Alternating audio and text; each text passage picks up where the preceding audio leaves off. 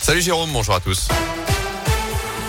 Et à la une, les Verts continuent de s'enfoncer. La SS a été balayée 5 buts 1 hier sur le terrain de Strasbourg lors de la dixième journée de Ligue 1. Après-midi, cauchemar pour des Stéphanois, toujours lanterne rouge du championnat, Greg Delsol. Oui, Gaëtan, l'espoir était de retour après le nul arraché dans le derby il y a 15 jours. Espoir qui s'est rapidement envolé hier à la Méno.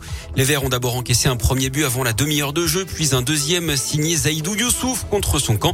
Action sur laquelle la SS a également perdu Étienne Green sur blessure, victime d'un coup à la tête par l'un de ses propres défenseurs. Youssouf a lui été expulsé quelques instants plus tard. La réduction de l'écart de caserie sur penalty n'a rien changé. Les Verts ont encore encaissé trois buts en deuxième mi-temps. Les voilà toujours bons derniers du championnat sans la moindre victoire à la clé. En attendant de connaître l'avenir de Claude Puel à la tête de l'Est Saint-Etienne, c'est l'état d'urgence qui sera décrété pour la réception d'Angers. Ce sera vendredi dans un chaudron qui risque de gronder. Merci Greg enchaîneront ensuite par un déplacement à Metz ou encore la réception de Clermont, des matchs déterminants dans la course au maintien en Ligue 1. Le maintien, on en parle aussi chez les filles. La logique a malheureusement été respectée ce week-end. Les féminines de la SS se sont inclinées 2-0 hier sur le terrain du PSG. Les voilà dixième sur 12 au classement.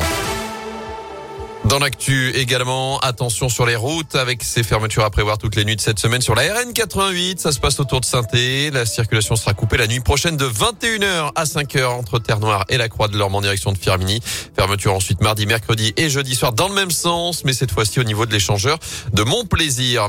En bref, cette enquête ouverte à Rouen après l'incendie de trois camions ce week-end sur le parking d'une entreprise de déménagement. La piste criminelle serait privilégiée selon le progrès. Autre incendie cette fois en Haute-Loire pour le troisième week-end Plusieurs feux volontaires ont été allumés au cours de la soirée et de la nuit de vendredi à samedi sur la commune de Sainte-Sigolène. Le maire annonce vouloir y remédier. D'après lui, chacun va désormais pouvoir signaler tous les agissements qui pourraient paraître suspects, y compris les publications sur les réseaux sociaux. L'anonymat des signalements sera garanti, ajoute-t-il, alors que la mairie réfléchit également à accélérer la mise en place du dispositif participation citoyenne selon le progrès avec une réunion de présentation prévue ce jeudi. Dernière semaine de classe avant les vacances de la Toussaint, une semaine sans masque pour les écoliers de 79 départements, dont à partir de ce matin l'Ain et la Drôme dans la région. C'est le cas depuis deux semaines désormais dans la Loire et la Haute-Loire.